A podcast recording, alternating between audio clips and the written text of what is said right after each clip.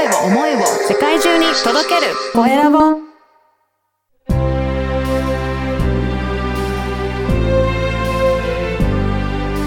経営者の志。こんにちは。フリーアナウンサーの山口智子です。人生100年時代と言われる中これからの働き方についてどのようにしていこうかと考えている方も多いのではないでしょうか今日は長年勤めた会社を退職され1年前にご自身の会社を起業された R ユニコーンインターナショナル株式会社代表取締役社長の高見博之さんがゲストです。それではどうぞお聞きください。それでは本日のゲストは R ユニコーンインターナショナルの代表取締役社長高見博之さんです。よろしくお願いいたします。よろしくお願いします。お願いします。あの、高見さん、まずですね、いろいろなことを手掛けてらっしゃるので、ちょっとどういった会社なのか、まず最初自己紹介も含めてお願いできますか？はい、はい、えー、今、都内で、えー、設立1周年経ちました、R ユニコーンインターナショナル株式会社の代表取締役を務めてます、高見博之です。主に事業内容、3つ大きなものがありまして、はい。一つはあの前職の総合商社勤務時代に、まあ、培ったリスクマネジメントのノウハウをまあ、活かしながらのリスク管理コンサルタントということで、まあ、経営コンサルの一つと思っていただければいいんですけども、まあ、今、半沢直樹のドラマなんかで、ちょっと取り扱われた審査部っていう部署があったんですが、はい。まあ、貸し倒れとか債権回収っていうことで、まあ、企業が、あの、お客様が倒産した時に、まあ、出てくる部署なんですが、まあ、そういったところで、まあ、の、30年、そういう仕事を海外と国内でやってまいりまして、まあ、日本の中小企業の経営者の方に、そういったノウハウを伝授し、困った経営者の方々に、えまサポートをし、いかにうまく債権を回収したり、あとはお客さんはどういう会社が良くてどういう会社が悪いかの目利きを、まあ、するための、まあ、ツールがいろいろあるんですけども、まあ、そういったあ判断ツールをご提供したりというコンサルをやっているのが一つでございます。はい。で、もう一つは、あの、これは趣味に近い話なんですが、私もともとアルコール大好き人間で。いいですね。はい。日本酒はやっぱり日本人としての誇りと思ってます。はい。海外に駐在30年のうち14年ぐらいしてて、海外でも日本酒たくさん飲んだんですけども、まだまだ知ってるけど出てきてない日本酒が日本には埋もれてるなっていうのがありまして、はい、なんで出てこないんだろうとか、どうして来ないんだろうとか、ふと思ったことがあるんですが、まあこれ起業してですね、そういった日本酒をもし自分の手で、あの、海外に宣伝広めて販売まで携われたら、これあの、日本酒の酒蔵さんにとっても経営改善の一つになったり、あと、まあ、日本国内は人口減とか、やっぱりあの、右肩下がりでどんどん日本酒の消費量が落ちてきてる中で、酒蔵さん、いい酒蔵さんがやっぱり潰れてほしくないっていうことで、そういった酒蔵さんの、まあ、経営改善のサポートにも一つなるのかな。まあ、なんか日本酒の世界に少し貢献できるのかなっていうことで、えー、主犯免許をですね、昨年取りまして、はい。えー、いよいよ、まあ、来年以降、まあ、特にアメリカのニューヨーク、マンハッタンに向けての日本酒の輸出ビジネスを自らが高げていくと。いうことを、まあ、やるために、まあ、いろいろと準備中でございます。はい。まあ、当然日本酒に絡んでは日本酒の会、イベントを開催したり、それからまあ、個人でつくつくというところの通販サイトを立ち上げて、まあ、あの、今地道に日本酒の販売を始めているというところです。はい。はいで、三つ目がですね、まあ、これまたちょっと何をやってるんだと言われるかもしれませんが、えー、馬主さん向けのですね、はい。えー、ワンストップトータルサポートサービスっていうことを提供する。まあ、似たようなことをやろうとしている方が多分世の中には何人かっていうか、何グループかいるのは知ってるんですけども、うん、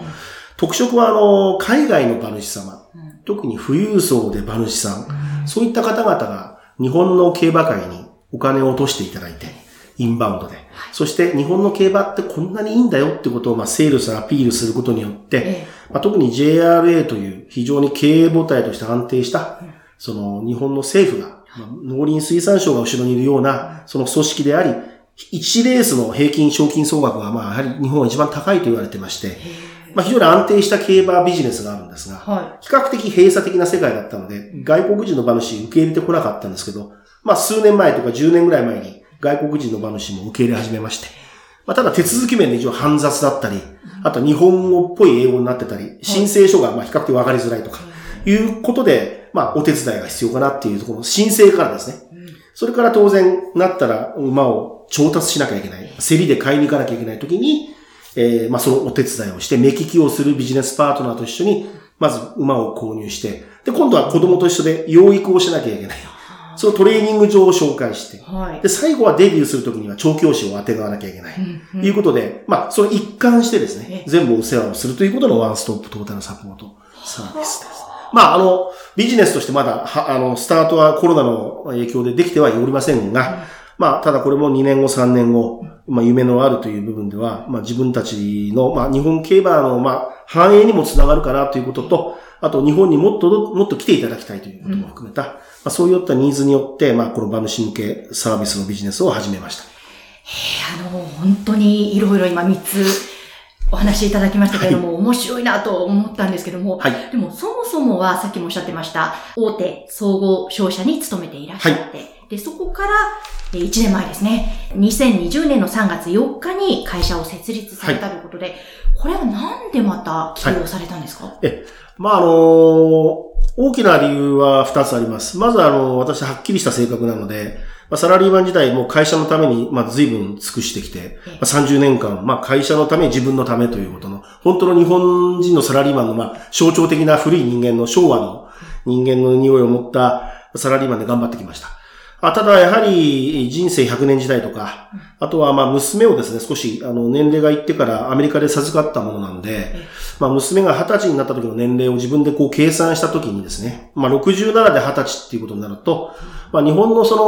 のビジネス世界でいくと、まあ、大体60で一つ一線を引かれて、あとはまあ、65ぐらいまではちょっとまあ、少し給料減るけど、まあ、お世話して、その後はまあ、自分で余生をねっていう時代のスケジュールには全く合わないということで、まあ、やっぱり娘にはきちっとした教育をしてあげたいっていうことで、そうするためには、まあ、自分自身がもうちょっとモチベーションを維持して、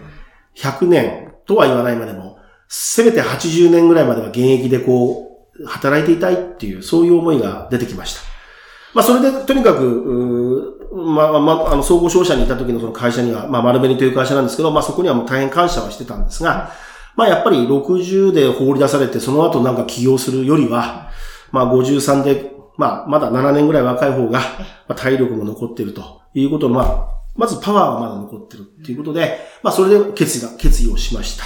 あとはやはり、うん、会社の中でのもう一つモチベーションっていう申し上げましたけど、まあ、やっぱりこう、その娘のこと以外にもやっぱり自分自身のやっぱり将来像ってだんだんサラリーマン見えてきます。まあ、皆さんが絶対出会う場面なんですけど、まあ、私も出世意欲は当然ありましたし、ある程度行きたいなと思いましたけど、まあ、大体見切りがつく年齢になってきます。まあ、そういう中で、まあ、こんな状態でもし会社にいても全然会社にとっては逆には迷惑になるかな。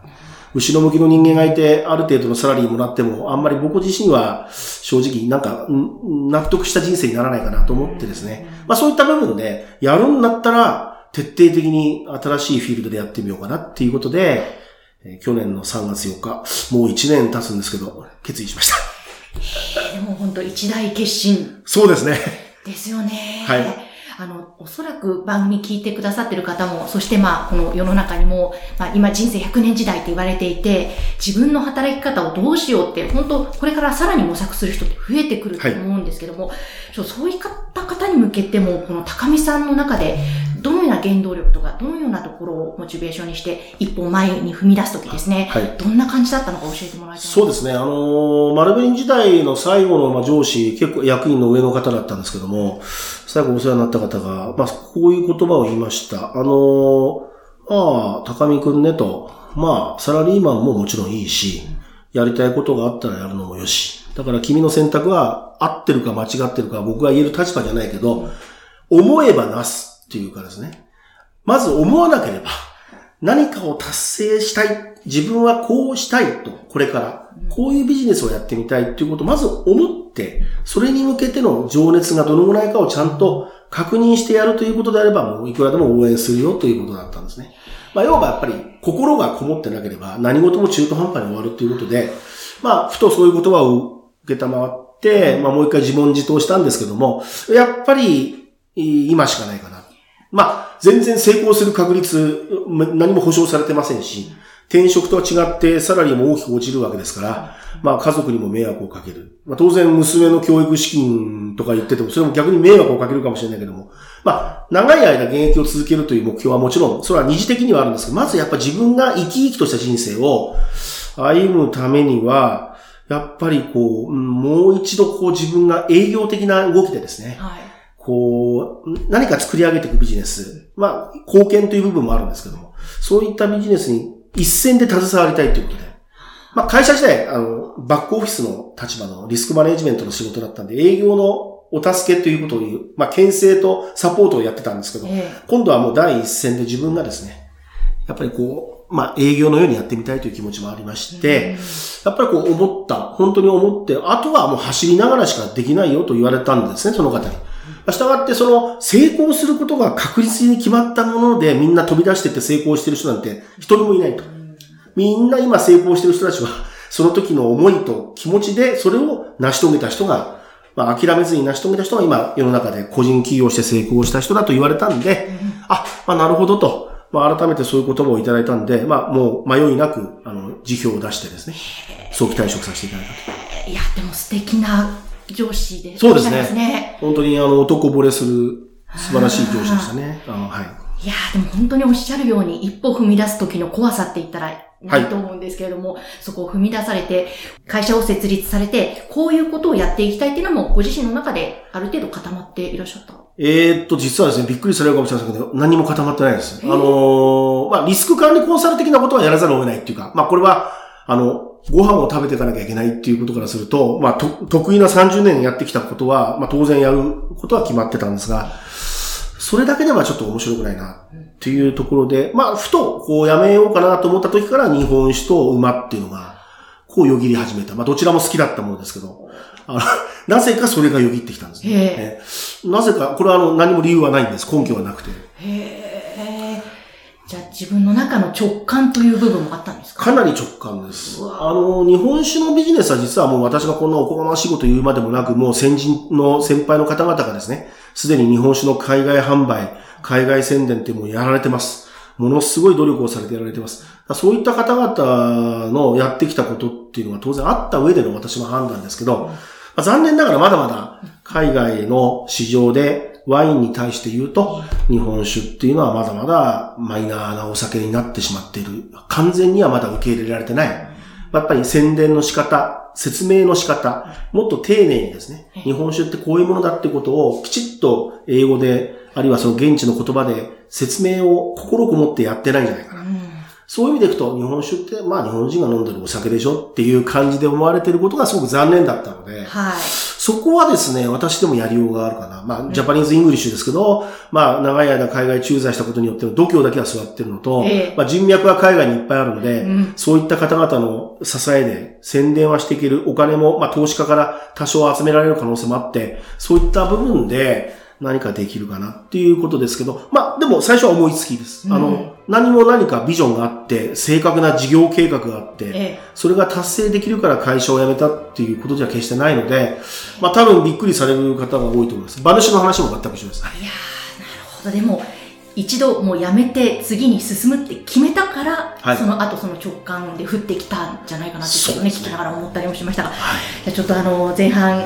会社のこと、事業のことなどを中心に伺ってまいりました。はい、ちょっとまた引き続き後半もよろしくお願いいたします。よろしくお願いします。高見さんのお話、いかがでしたか？背中を押してくださったという上司の言葉、思えばなす。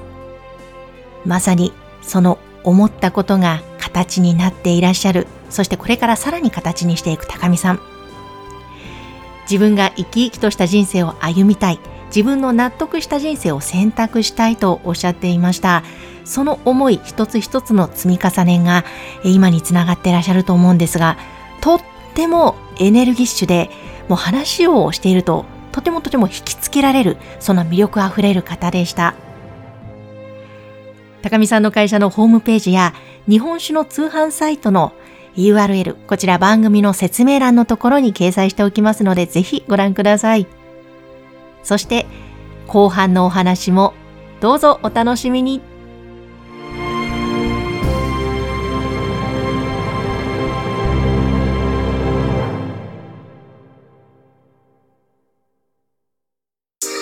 声を思いを世界中に届ける。コエラボ。